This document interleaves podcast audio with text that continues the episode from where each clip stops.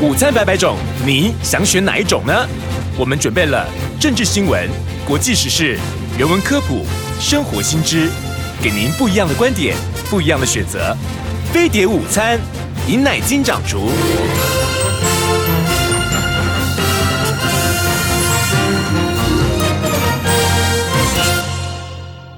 警告！十秒钟后即将登陆地球，快拿起手机下载全新飞碟 APP，接收地球大小事。我们这个很开心啊！我们请到了这个印度啊，还有这个呃东南亚问题的这个专家啊，就是呃正大国安中心的刘富国教授啊，来为我们分析。呃，其实就是印度总理这个莫迪啊，到这个美国去访问啊，那这个事情呢，这个对于。美国的整体的印太战略来讲呢，影响非常的这个重大。我上礼拜呢，就是跟这个刘富国教授约了啊，嗯，那他他今天才有空，哈哈，所以欢迎富国兄，欢迎欢迎刘老师，谢谢谢谢大家午安。然后这个刘老师呢很辛苦啊，因为最他刚刚说就说他最近话讲太多了，所以声音有点哑哈。那我没关系，我们就慢慢说哈。然后呢，我们请这个呃明显哈来帮我们在声音上面呢来调一下啊。这个呃，刘老师呢，刘教授呢，他是这个印度问题的这个专家了啊。就莫迪到美国去这次的这个型的国事访问，其实非常的重要，他所牵动的这个格局上面的这个变动呢也很大。但是呢，就因为这个瓦格纳的这个一天的。这个兵变也好，兵谏也好，哈，使得这个消息呢，完全就是转移了，转移了焦点啊，所以它的后后续的这个影响性呢，啊，突然就是这个戛然而止，没有讨论啊。来，我们先请这个刘富国教授呢，来为我们分析一下。我们看到这个、呃、莫迪这次到美国去，其他的收获是非常的丰硕的啊，从科技、国防。然后到太空有各项的这个合作，那个协那个协议呢，多达二三十项。对，来，您跟我们谈一下。嗯，好，这个谈到莫迪这次跟这个拜登总统的高峰会啊，嗯，我想简单从几个方向快速谈一下，让我们的听众朋友了解它的重要性。呃，乃金刚才讲到这个，我引述啊，印度有一位非常知名的学者，呃，叫 Raja Mohan。嗯，最近呢，他讲到说，这个莫迪跟拜登这次的高峰会，嗯，不仅仅是反中的，不能只是聚焦在反中的问题，嗯，他应该是要看到亚洲权力平衡的一个新起点，或者是一个结构性的转变，嗯，啊，我想这个当年呢，啊，在这个小布希总统时代，大约是在二零零七到二零零八之间，美国。想尽各种办法拉拢印度，跟这个印度签了一个民用核能协定。嗯嗯嗯，把这个印度从俄罗斯这边呢拉过来，拉到美国这边，也就是说战略格局的全面改变。嗯，但是呢，因为从川普总统到这个拜登总统，已经展开了全面性的中美的战略对抗。嗯，呃，这个战略竞争。因此呢，在这个重要的时刻，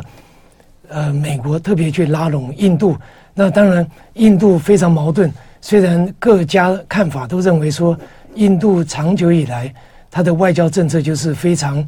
独立、嗯，自主，甚至有一些形容嘛，对对，就是说他是骑墙派，嗯嗯，哪边有利就倒向哪边。我想这个不是只有印度啊。所有国家都是都应该是这样才对，都应该是这样。对，因为这个呃，外交最重要的就是基于本国的这个利益嘛。然后那个呃，基辛吉呢，他在百岁的这个基辛吉哈，他在接受访问的时候也讲得非常的清楚。他说：“你如果要呃要去追随哈，或者是说要去研究我的这个外交的这个思路和行为的话，你第一个要学就就叫做自私。”哈，就是所有的这个国家的外交的这个考量都是基于自私，就是就是基于本国利益，对，所以投机是很正常的，对对啊。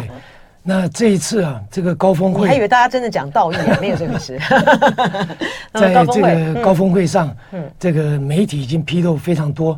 呃，这个莫迪呢是丰收返国，他不仅仅呢有享受到非常高规格的接待，嗯，因为拜登总统。就任以来，到目前为止，只有三个国家的领袖接受了这个国事访问这种高规格的接待。嗯，那另外呢，也只有他到了这个国会去演讲。演讲，嗯，那这个当然表现了，就是最亲亲善国家的领导人才会被邀请到国会去演讲。那莫迪在这个演讲当中也表述了很多印度的这个外交思维，嗯，那当然很重要，就是刚才乃金提到，在这个国防科技合作的面向，这个是史无前例。基本上从商业术语来讲，这个莫迪呢基本上是收获大单，返回了，嗯，有几个面向：国防科技、太空、量子、人工智慧，就是 AI，还有生物科技，各个面向。林林总总，二十五项左右的这个这个科技合作契约呢，这个已经签了。嗯，那这个具体的呢，并没有披露。大约呢，媒体是判断大概是这个二十几项，呃，签约。嗯，那这个在美国跟这个印度之间呢，可以算是走向这个崭新的战略合作关系。嗯，那当然完全都没有提到是不是针对中国大陆，但是所有的媒体。都在一看这个内容就知道说是针对中国大陆。嗯，我想这个是区域各个各个情况啊都非常了解。那我想要谈这个他的这次访问呢，嗯，其实很快的从几个方向来谈。第一个美印关系，第二个是印中关系，第三个是印俄关系。嗯嗯，那这个呃非常重要，就是环环相扣的。对，嗯，美国这次特别要把印度拉过来，主要就是说乌克兰战争。这个全世界有两个非常重要的国家，经济的大国，不断的向俄罗斯购买石油，那就是中国大陆跟印度。印度对，嗯、那这一次呢，这个美国基本上有这个构想，用这个国防跟这个科技的合作，要把印度再往这个美国方面来拉拢。嗯嗯，那我想这一点是非常非常关键，非常重要。嗯，而且印度呢，过去呃长期以来，它在这个武器系统上面呢，它很多都是来自于俄罗斯，好、哦，所以说呢，呃，美国呢想要透过这次这个，因为这个合作呢是，这个这个对美国来讲也是很空前的哈，它的呃美国的 GE 啊，就通用电气，它可以跟这个它要跟这个印度的国有企业要联合生产用于光辉轻型战斗机的 F 四。四幺四啊的发动机，哈，对不对？这可以在那边这个生产，这个是这个是很罕见的哈，就是呃采取的这样子一个策略，而且还有比如说，它在这个武器的采购上面，它要呃，它订印度订了三十架啊，呃无人机啊，然后这个对于这个很很明显的呢，这个在对于中印的这个边界上面来来说，边界的这个冲突来讲的话，它有助于这个呃印度呢去。侦测哈，探测这个中国的这些的动态，然后就是说，美国想要在这个武器系统上面呢，让这个中，让这个印度呢，从俄罗斯这边转移到更倾向于这个美国的努力呢，是显而易见的哈。呃，所以说他也不管，就是说俄罗斯呃，印度呢，在过去这段时间，他不但在联合国的表决上面从来没有站在美国的这一方哈，呃，更何况他还他还他还这个捞便宜啊，就大买这个俄罗斯的天然气。但是就这个策略来讲，我也请教这个刘富国教授哈。当然，台湾也有这个呃军事的将领啊和专家也有提到说，其实这个你要你我们知道不同的这个武器系统，它连维修后勤什么什么都不一样。所以说他们说美国去要去深化跟印度在这个武器系统上面的合作，对印度未必是有利的。你怎么看？嗯，其实。这边有一个非常重要的因素，是因为乌克兰战争所衍衍生的。嗯，因为乃金刚才点到一个，从冷战时代一直到现在，印度的这个所有武器系统最主要的进口国就是俄罗斯，俄罗斯，而且是俄罗斯最先进的这些武器系统，它都可以买得到。但是呢，大家都也许都没有注意到，乌克兰战争一开打以后，俄罗斯的生产线供不应求。战场上前线所需要的都来不及，他没有办法在这个出口对对对供应，所以这个就等于是让这个印度啊产生了一个非常严重的挑战。嗯，因此从去年开始，莫迪政府就已经喊出这个军备的这个采购呢，必须要多元化，必须要向更多国家。因此呢，我们就看到像法国啊，像英国，甚至最近在谈说要向美国购买。刚才这个乃金提到，这个轻型战斗机要有跟这个美国通用电气合作 F 四一四的这个发动机，发动机对这个发动机啊，可能大家不知道，它最重要就是美国大黄蜂，就是 F 十八，大黄蜂战斗机上面配备的就是 F 四一四，嗯嗯，这个发动机。那我们国军呢，最近也在提这个我们的高教机啊，要用这个下一个阶段要装装这个 F 四一四，正在谈当中。大家知道说这个是战斗机规格，因此呢，这个我前面讲到，在小布希总统，美国利用这个核能的这个这个合作，把印度拉到这个这个美国一边，因为从这个一九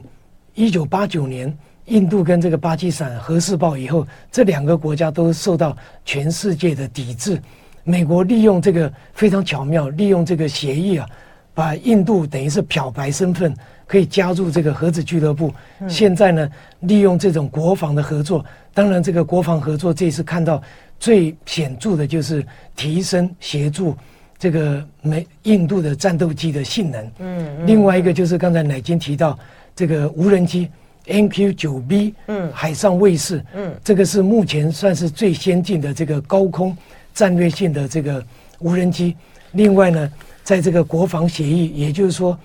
这个奥斯汀国防部长，呃，六月初的时候，特别提前去访问印度，达成了一个国防路线图，其中还包括一个美国的军舰可以进到这个印度的港口船厂里面进行维修。所以说，这个基本上是等于美国跟印度在国防合作。跨向了一个新的阶段，这就使得它这个，这就使得这个美国的这个印太战略，它就真正的、真正的能够进入到这个印度洋这边来，对不对？而且有背后呢，就是有跟这个印度呢更加紧这个关系啊。不过我就很好奇，就是说，呃。当美国就是刚才这个一开始的时候，这个刘富国教授提到的说，这个嗯，美国现在呢跟印度呢要去强化、去深化他们的关系，他应该要看成是一个亚洲权力平衡的新起点哈。那就就这个呃，就这个美印的这个关系来讲，我觉得是不是也是根根本上哈，除了在战略或者是说你说这样转移投资，比如说科技啊或什么，他们希望从中国的市场转移到这个印度来嘛哈，然后再加上。让这个中印呢有传统的这种世仇的这些边界的这个关系哈，是不是骨子里面美国也认为说，你印度其实你真的要成为一个有力量跟美国抗衡的这个崛起大国，你还差得远呢？所以他就欢迎这个印度崛起，会不会这样？哈，是不是这样？嗯，这个非常有趣。呃，大家回想从五月份开始，在这个 G7 的高峰会在呃日本广岛举行的时候。就慢慢形成一个这个策略联盟，嗯，也就是说，美国拉拢了这个世界上西方的国家，在这个供应链上形成一个结盟，嗯，那当时呢，特别邀请了印度总理、澳洲的总理，这个都是四方安全对话的这些国家，一起在场外来讨论这些合作。我个人的判断，这一次啊，这个美国积极拉拢印度，因为印度现在是全世界。第五大经济国，嗯，目标呢，大概在未来几年即将要超越第三大日本，即将会变成世界第三大第三大经济国。这个这个莫迪在在这个美国的国会的时候，他讲的时候也是这样，我们即将要成为第三大的这个经济国，而且他的他的人口上面已经现在已经变成世界第一了。对对嗯，所以这几个有利的数据呢，虽然他现在在各个方面还没有办法。进入这个所谓超强的这个、嗯、这个人，呃，挑战之之地位、啊、嗯，但是美国现在中美战略竞争已经到了这种非常激烈的情况。嗯，嗯那这个才上个礼拜，这个大家都还记得，这个布林肯离开了这个北京啊。嗯。接着这个呃，美国就在酝酿啊、呃，特别是这个美国跟这个这个呃印度之间的这个战略合作，嗯，大幅提升。我相信呢，这个中国大陆会感受再深呢，因为他看到这个里面所签署的这些声明呢，基本上没有点到中国，但是很明显，完全是针对针对他。嗯，那当然从另外一个角度，我刚才说印中的关系目前呢是非常不好。嗯，也就是说，从这个二零二零年边界的这个冲突，也就是说实体的这个拳打脚踢啊，打死了二十几个印度的军人之后，嗯，中印关系都一直在非常不好的情况。莫迪最近呢接受了这个媒体访问，也就是说，中印的边境关系如果不缓和下来的话，中印的这个关系很难恢复到以前的这种融洽的阶段。嗯，那当然，这个陆陆续续呢，中印的边界都还有一些问题。今年的这个四月，也就是三呃三个月之前，中国大陆的这个民政部嗯发布了新的这个命名，也就是印度东北角最大的那个省叫 Arunachal Pradesh。嗯，中国大陆的地图呢，始终把这个省。列入所谓的藏南地区，嗯，因此呢，中国民政局四月发布了新的命名，把这个几个县市啊重新命名为中国的地名，引起这个中印之间外交的这个这个口水战，印度就反弹很大了，对不对？对对对，嗯嗯嗯。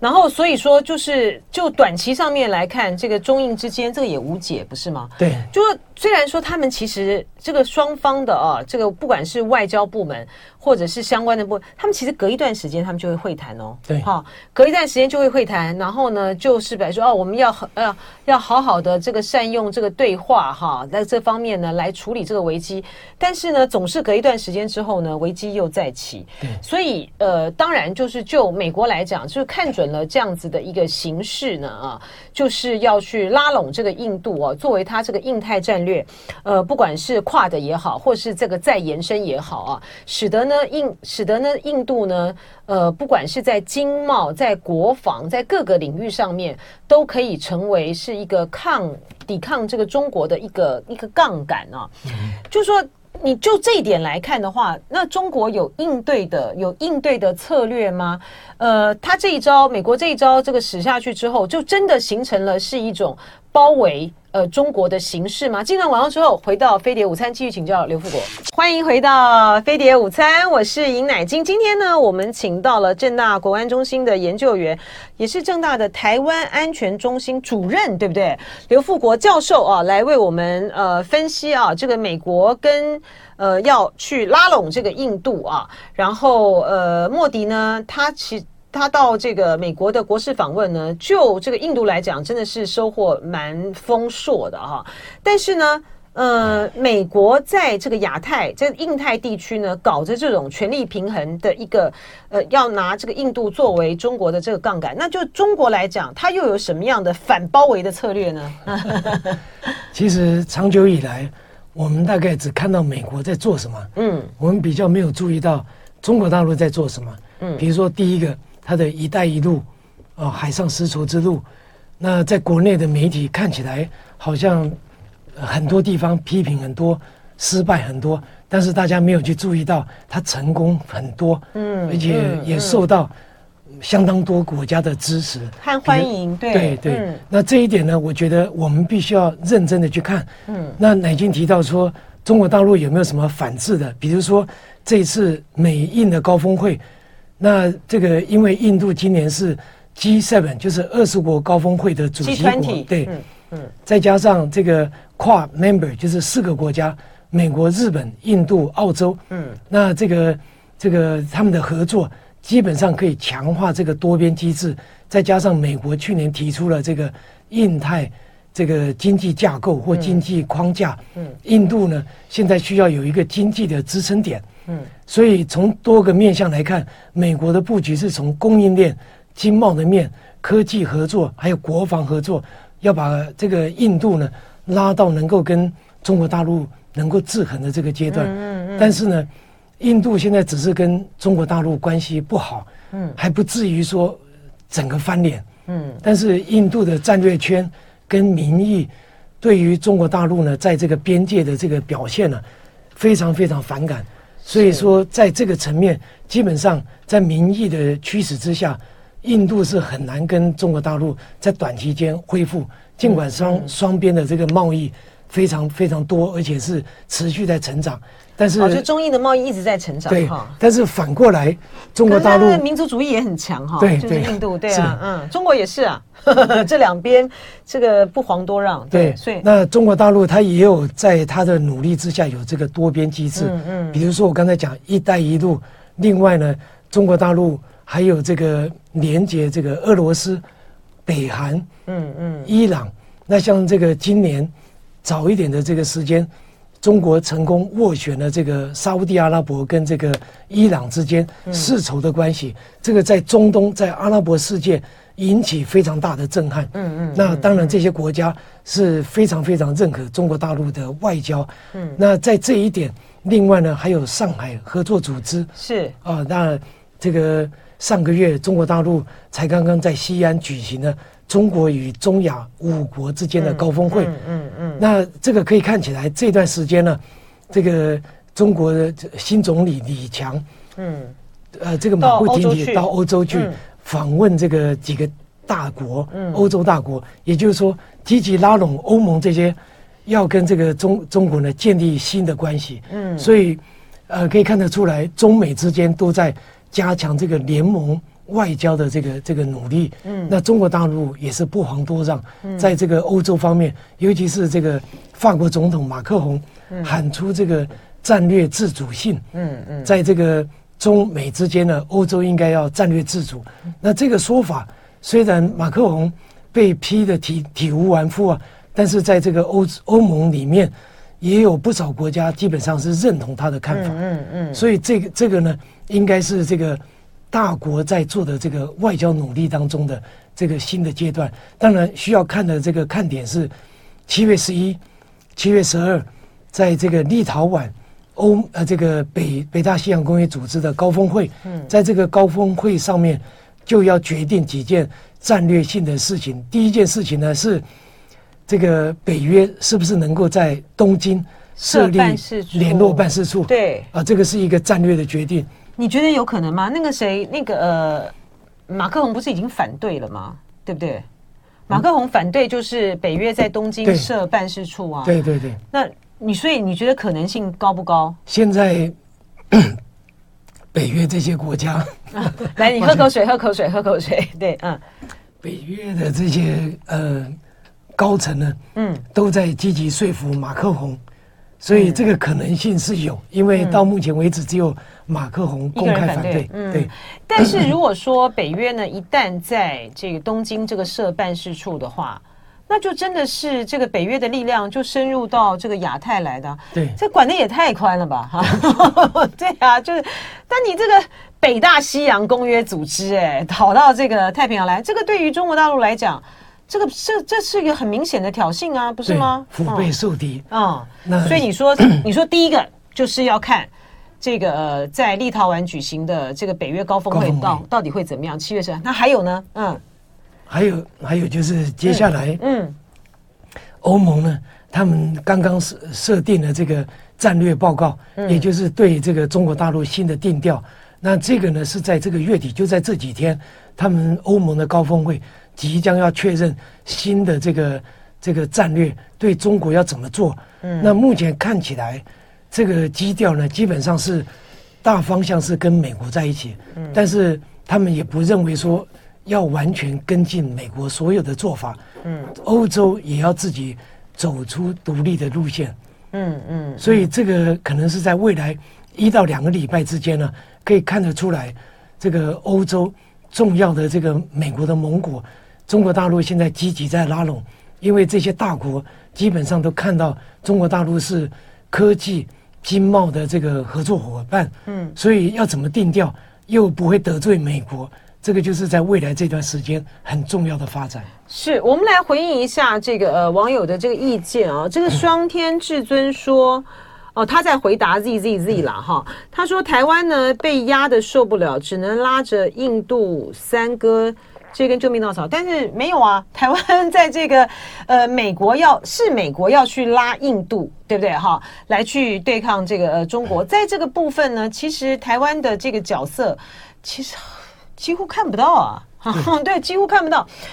而且呢，其实莫迪政府呢跟我们之间的关系跟台湾的这个关系有很好吗？有很明显？好像没有啊，比以前好。比以前好，你跟谁比？就跟他的上一任比嘛。对，跟他的上一任比。但是我们之间有有任何的更密切的这个往来或什么，就是有吗？经贸跟这个科技合作，因为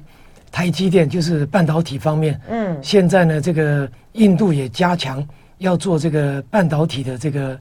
呃避风险的做法，嗯，因为在 G7，刚才我提到五月份在东京呃在广岛的这个高峰会啊。当时有谈到一个非常重重要的，就是避风险的这个这个做法。嗯，那当时英国首相到了这个日本以后，跟日本首相立即就签了一个这个战略避风险的这个半导体协议。嗯嗯，也就是说，半导体不能完全依赖台湾。嗯，所以呢，他们要慢慢的稀释掉台湾的重要性。万一呢，台湾被这个中国大陆这个。比如说这个军事进犯，嗯嗯，或者是被接收了，他们至少还有转圜余地。对，因此呢，这个是我们台湾的一个严严肃的挑战。嗯，因为日本呢，现在看到台积电即将要进入第二阶段的投资。嗯，啊，在这个在熊谷，对熊谷的第二阶段投资，其实就是加重日本的在这个半导体的角色。嗯，进一步稀释了台湾重要性。那同时呢，我们跟印度在这个高科技的合作已经进行了好几个几个月。嗯，那这个呢，其实就是提升印度在半导体制造，在比较低端的这个晶片制造。那现在成熟制成了。对，嗯。那现在美国这一次啊，这个美光科技对，要大量的这个投资在印度，就是要提升印度制造晶片的这个这个重要地位。这个美呃美光呢，要在准备要在印度呢设立。投资哈二十七点五亿美元，就是半导体封测。对，不过美光也很妙哦，就美光呢，它虽然被这个中国大陆现在不是禁了嘛啊，但它还加大了在这个中国的投资哎哈。但是刚才这个呃刘富国教授提到一个很重要，就是说我们跟这个呃就台湾这边跟这个印度这边的半导体那个合作，其实是增加了印度的筹码。好，但是呢，你说就在这个呃中印美之间的这种大国博弈的状况之下，台湾的角色其实是很微弱的了哈。哎，但是我回到，我我再再来看一下，我来看一下这个大家还有什么这个、问题啊？就是说，